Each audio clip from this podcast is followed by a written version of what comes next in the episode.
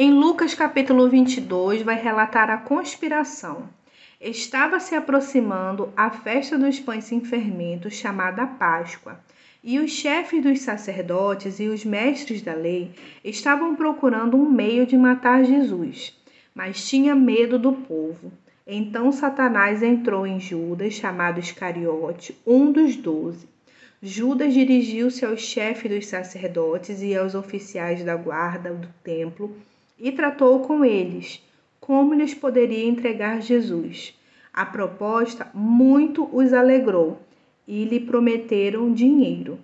Ele consentiu e ficou esperando uma oportunidade para lhes entregar Jesus quando a multidão não estivesse presente. Eu já fui muito do grupinho que julgava Judas, sabe? Mas hoje em dia eu fico pensando assim, quem sou eu na fila do pão para falar qualquer coisa, né? Porque eu já errei tanto, mas graças a Deus o Senhor teve misericórdia da minha vida, né? É... Que nós possamos nos arrepender, apresentar para o Senhor e continuar firmes na caminhada. O capítulo vai continuar, vai relatar a respeito da ceia do Senhor eu quero destacar o versículo 32 que fala: Eu orei por vocês para que a sua fé não desfaleça, e quando você se converter, fortaleça os seus irmãos. Um versículo tão pequeno, mas dois ensinamentos aqui extraordinários, né?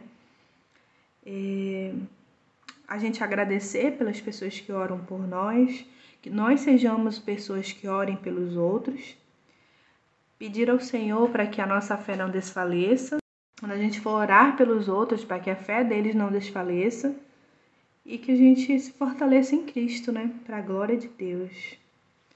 É, o capítulo vai relatar sobre Jesus orar no Monte das Oliveiras. O versículo 40 fala: Orem para que vocês não caiam em tentação. A oração, ela levanta um muro e nos protege contra a tentação. Então, a gente possa viver esse versículo bíblico, orar para que a gente não caia em tentação. Versículo 42. Não seja feita a minha vontade, mas a tua. É Jesus dizendo para Deus. A gente possa orar hoje sobre isso. Senhor, que não seja feita a minha vontade, mas a tua. É uma linda oração, é, é uma boa e perfeita oração para se fazer. A vontade de Deus ela é boa, perfeita e agradável. Olhos nenhum viram, ouvidos nenhum ouviram o que o Senhor tem preparado para nós. A gente consiga compreender, entregar o controle para Cristo e não querer tomar de volta. 44. Estando angustiado, ele orou ainda mais intensamente. Você está angustiado? Jesus está deixando um exemplo para nós. Está angustiado? Ore ainda mais intensamente. Está angustiado. Aqui, estando angustiado, Jesus foi dormir, Jesus foi comer, Jesus foi. Não, Jesus foi orar. E de forma mais intensa.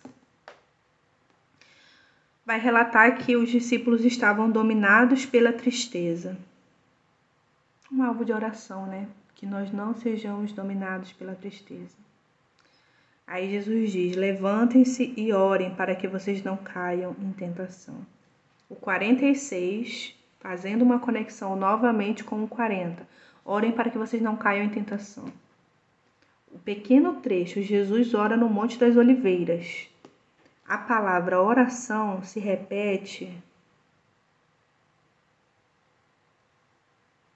umas quatro vezes. Mais ou menos uns oito versículos aqui, contando rapidamente a palavra orar quatro vezes, num pequeno trecho, num pequeno trecho. É, gente, a gente precisa orar. Vai falar que Jesus é preso, que Pedro nega Jesus, os soldados zombam de Jesus. Os homens que estavam detendo Jesus começavam a zombar dele e a bater nele. Cobriam seus olhos e perguntavam: Profetize, quem foi que bateu em você? E lhe dirigiam muitas outras palavras de insulto. Zombaram, bateram, insultaram, Jesus perante Pilatos e Herodes. Ao amanhecer, reuniu-se o sinédrio,